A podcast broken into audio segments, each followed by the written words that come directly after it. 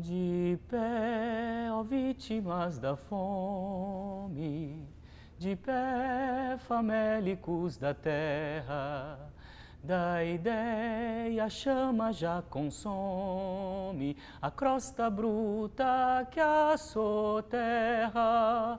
Cortai o mal bem pelo fundo, de pé, de pé, não mais, senhores. Se nada somos neste mundo, sejamos tudo, ó produtores. Bem unidos, façamos nossa luta final. Uma terra sem amos, a internacional. Muitos conhecem esse hino, a Internacional, a principal canção que representa a luta revolucionária dos trabalhadores contra a opressão do capital. Mas talvez alguns não conheçam o poeta que escreveu esse hino o comunista francês Eugène Potier, que morreu nesse dia 6 de novembro em 1887. Eugène Potier foi poeta, desenhista, operário e militante socialista francês e nasceu em 4 de outubro de 1816 em Paris. Era filho de uma família pobre e começou a trabalhar aos 13 anos. Aos 14, escreveu sua primeira poesia, Viva a Liberdade. Desde cedo, o poeta e trabalhador começou a atuar no movimento operário. Fundou o Sindicato dos Desenhistas e filiou-se à Internacional, a primeira organização operária mundial que reuniu trabalhadores de todos os países da Europa e dos Estados Unidos, fundada em 1864. Em 1871, Potier foi eleito por unanimidade para o Conselho da Comuna de Paris, quando foi representante do segundo bairro. Ele lutou nas barricadas em defesa da comuna. Aqui cabe a dica de ouvir o excelente áudio sobre a Comuna de Paris, do Hoje na Luta. Mas vale lembrar o que foi a Comuna de Paris.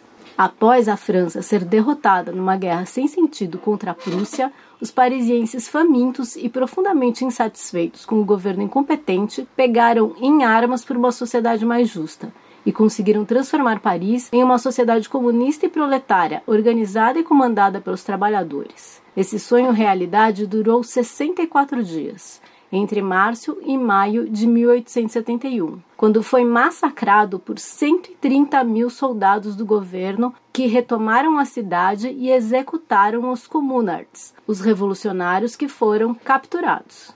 Eugène Potier conseguiu se exilar na Inglaterra e depois nos Estados Unidos. No exílio, o poeta escreveu a Internacional, que para ele poderia ser cantada com a melodia da Marselhesa, outra canção revolucionária que hoje é hino da França.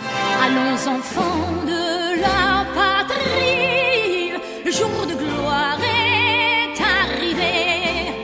Em 1880, o governo francês concedeu uma anistia geral, como aconteceu no Brasil no fim da ditadura e os opositores puderam voltar ao país. Potier regressou a Paris, participou da fundação do Partido Operário Francês e escreveu para o jornal O Socialista. Em 1887, publicou uma coletânea de poemas chamada Cantos Revolucionários, que trazia a Internacional e outros poemas enaltecendo a Comuna de Paris e a união dos trabalhadores por uma sociedade mais justa em todo o mundo. Um dos seus poemas é uma homenagem aos 157 revolucionários fuzilados no último reduto da comuna, o cemitério Père Lachaise, onde ele mesmo foi enterrado depois. Eugênio Potier manteve a sua atividade política e literária até a morte em 6 de novembro de 1887. O cortejo fúnebre foi acompanhado por cerca de 10 mil pessoas que seguravam bandeiras vermelhas. O poeta morreu antes da Internacional, seu poema mais famoso, ser transformado em música em 1889. A partir da Segunda Internacional e do Congresso do Partido Operário Francês, o hino se espalhou por toda a França, pela Europa e pelo mundo. Entre 1922 e 1944, foi o hino oficial da socialista União Soviética. Desde então, foi traduzido para muitas línguas. A canção é tradicionalmente cantada com o punho fechado no ar, enaltecendo a luta dos trabalhadores. MTST, a luta é para valer.